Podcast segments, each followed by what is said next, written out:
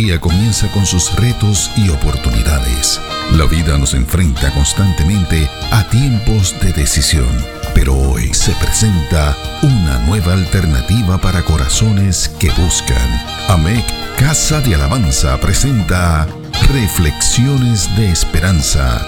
Palabras de aliento para nuestro diario vivir con el pastor Misraim Esquilín.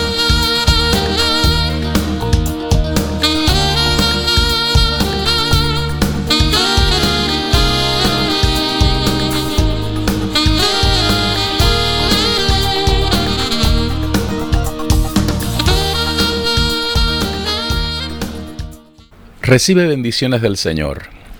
Analizar la primera oración que Pablo levanta en la carta a los Efesios ha ampliado la perspectiva de la oración como una expresión de amor. Esa es la perspectiva del ruego, del clamor que brota de un corazón agradecido y que reconoce la fe y el amor de los otros, al mismo tiempo que reconoce la necesidad de la revelación de Dios. Citando a Lázaro Albar Marín, la oración es amar a Dios. La oración se convierte en una experiencia de amor porque el orante es un enamorado de su Señor, un necesitado de Dios que reconoce que no puede vivir sin Él. Aquellos que están aprendiendo a orar se percatan que todo lo que realizamos en realidad posee la profundidad que tenga nuestra vida de oración. Alvar Marín destaca que el mundo de oración, la vida de oración, es todo lo contrario al mundo del estrés, de las prisas, del ruido y del desgaste. La forma en la que vivimos en el siglo XXI es precursora de lo que él ha llamado la debilitación de las fibras espirituales del ser humano. Y que aquellos que son conscientes de esto buscan con ansias espacios de silencio y de tranquilidad para poder estar con el amado Señor y Salvador nuestro. Hacemos un paréntesis para indicar que Lázaro es un escritor católico que comparte muchos aspectos de su tradición religiosa en sus escritos. Los lectores de sus publicaciones deben ser capaces de identificar lo esencial de aquello que puede ser dogmático y superfluo. Regresando a la oración, tenemos que decir que aquellos que han aprendido a amar la oración viven una vida apasionante. Para ellos, todo en esa dimensión, en ese escenario, en el de la oración, todo allí nos recuerda que Dios es Dios y esto nos conduce a aprender a ser humildes. Escuchemos cómo lo dice el escritor del libro del Deuteronomio en el capítulo 4, los versos del 35 al 39. A ti te fue mostrado para que supieses que Jehová es Dios y no hay otro fuera de él. Desde los cielos te hizo oír su voz para enseñarte, y sobre la tierra te mostró su gran fuego, y has oído sus palabras de en medio del fuego. Y por cuanto él amó a tus padres, escogió a su descendencia después de ellos, y te sacó de Egipto con su presencia y con su gran poder, para echar de delante de tu presencia naciones grandes y más fuertes que tú, y para introducirte y darte su tierra por heredad, como hoy. Aprende pues hoy, y reflexiona en tu corazón que Jehová es Dios arriba en el cielo y abajo en la tierra, y no hay otro. Otra vez, esta dimensión de la oración, dimensión a la que el Señor invita a todos sus hijos, es una a la que decidimos entrar porque amamos al Señor y porque hemos descubierto que Él nos ama. No nos mueve la tiranía de lo urgente, de nuestros dolores o necesidades apremiantes. Nos mueve el amor de Dios y el amor a Dios.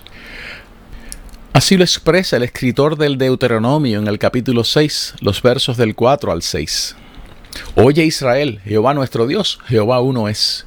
Y amarás a Jehová tu Dios de todo tu corazón y de toda tu alma y con todas tus fuerzas.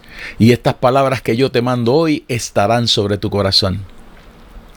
Una vez más, esa dimensión nos conduce al verdadero arrepentimiento y a la humildad porque reconocemos que Dios es Dios. Recuerda estas palabras del libro de Deuteronomio en el capítulo 7 y verso 9.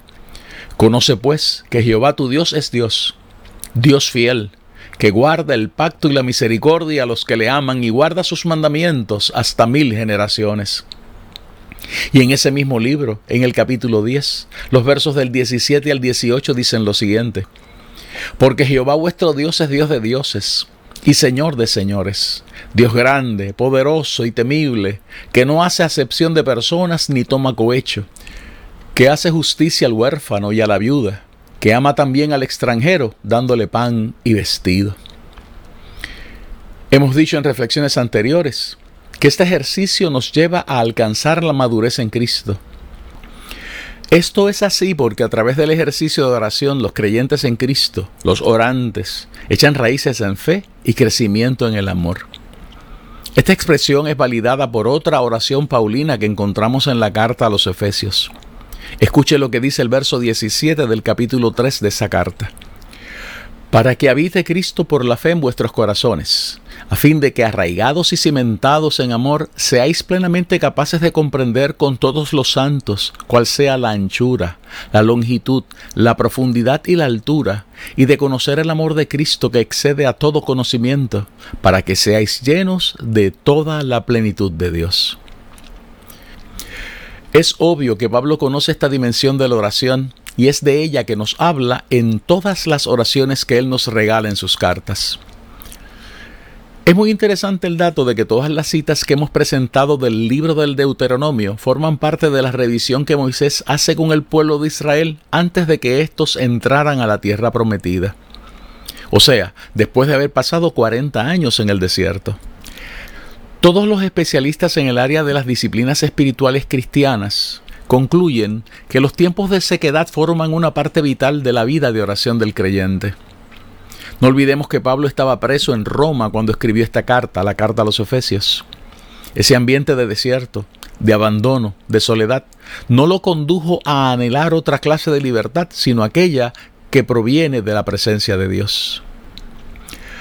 Otros ejemplos de esta clase de experiencias son las disertaciones acerca de las noches oscuras del alma de Juan de la Cruz y de Thomas Moore. Esta expresión, noches oscuras del alma, se deriva de las publicaciones de estos escritores.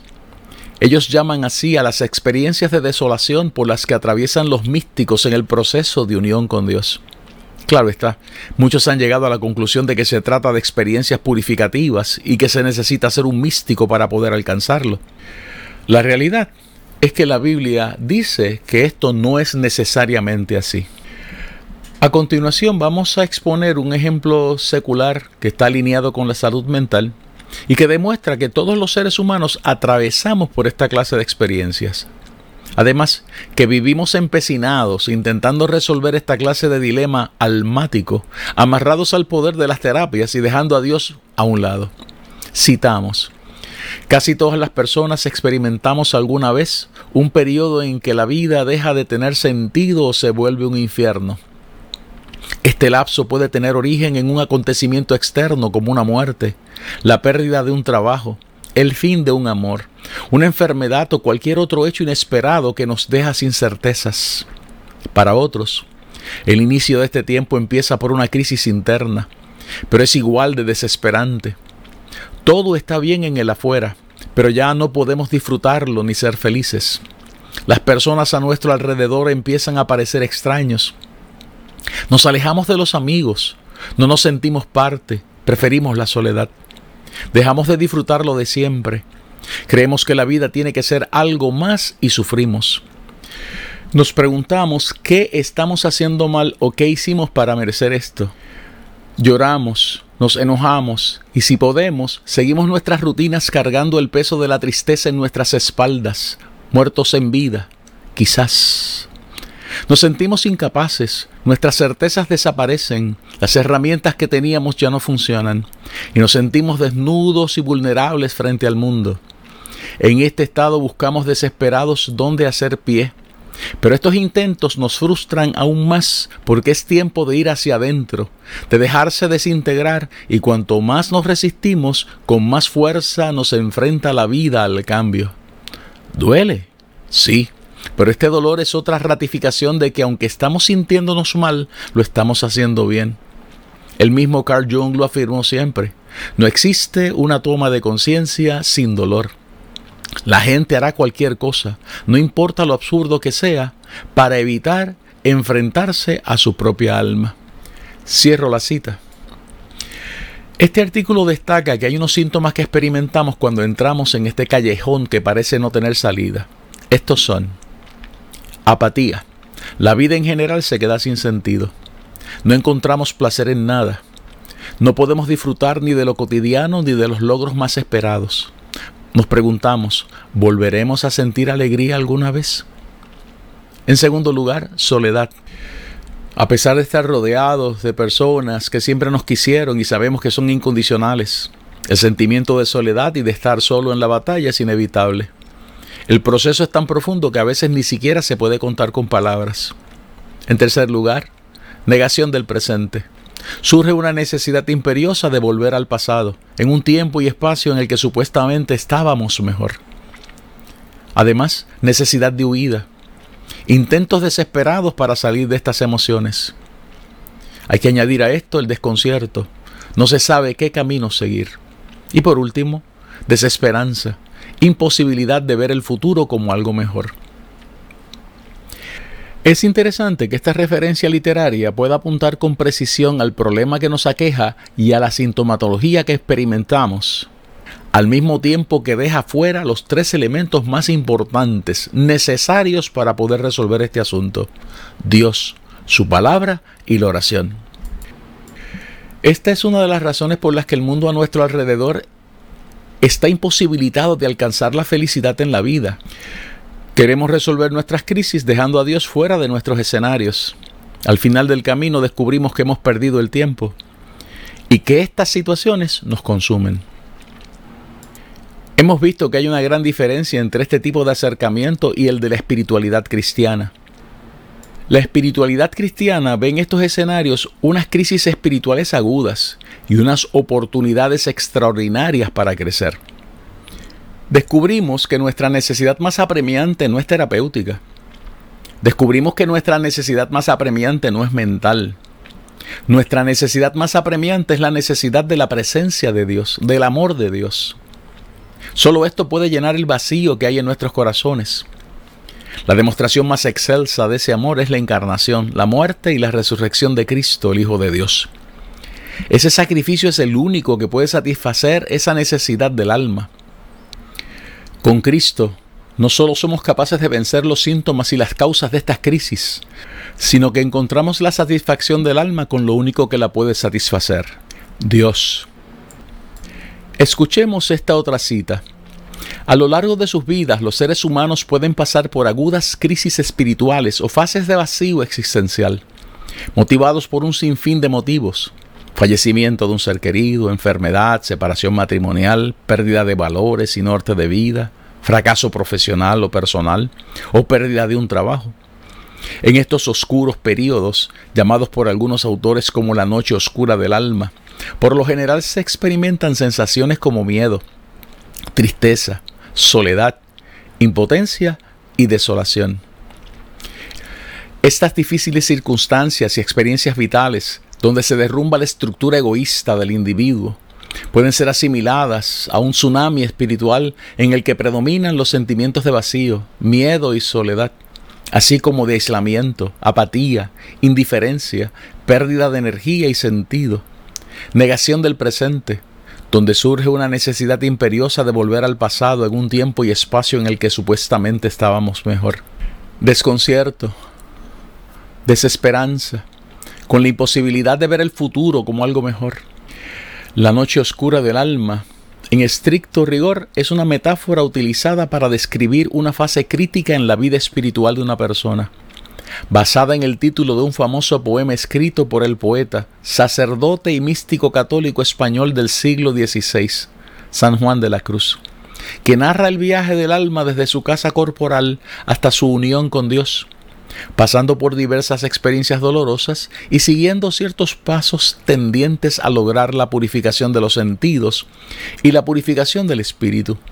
Desde entonces, el término noche oscura del alma se utiliza en el cristianismo para referirse a una aguda crisis espiritual. Cierro la cita. Pablo parte de este conocimiento cuando escribe sus cartas. En el caso que nos apremia, cuando escribe estas oraciones las oraciones que encontramos en la carta a los Efesios. Él sabe que nuestra necesidad de Dios es el problema más grande que podemos enfrentar en la vida. Pablo sabe que luego de conocer y aceptar a Cristo como nuestro Señor y nuestro Salvador, tenemos que iniciar un proceso para conocer a Dios. Este conocimiento es uno progresivo. constante e inagotable. El conocimiento de la fe y del amor no es suficiente para poder alcanzarlo. Es por esto que Pablo pide que Dios le dé revelación a esa iglesia. Escuchemos lo que dice Efesios en el capítulo 1 y verso 17, esta vez en la versión Dios habla hoy. Pido al Dios de nuestro Señor Jesucristo, al glorioso Padre, que les conceda el don espiritual de la sabiduría y se manifieste a ustedes para que puedan conocerlo verdaderamente. Escuchemos ese verso una vez más en la nueva versión internacional. Pido que el Dios de nuestro Señor Jesucristo, el Padre glorioso, les dé el espíritu de sabiduría y de revelación para que lo conozcan mejor. Escuchemos cómo lo dice la versión Palabra de Dios para Todos. Ruego que Dios, el Padre glorioso de nuestro Señor Jesucristo, les dé el espíritu, fuente de sabiduría, quien les revelará la verdad de Dios para que le entiendan y lleguen a conocerlo mejor. Por último, la nueva traducción viviente recoge ese verso de la siguiente manera. Y le pido a Dios, el glorioso Padre de nuestro Señor Jesucristo, que les dé sabiduría espiritual y percepción para que crezcan en el conocimiento de Dios. Sin duda alguna que esta es la primera petición que Pablo presenta en esta oración. Es de la respuesta a esta petición que se desprenden las otras tres que encontramos en esta oración. Conocer la esperanza a la que hemos sido llamados, conocer la herencia que Dios ha preparado para los santos, conocer la plenitud del poder de Dios. Reflexiones de Esperanza fue una presentación de AMEC Casa de Alabanza. Somos una iglesia de presencia.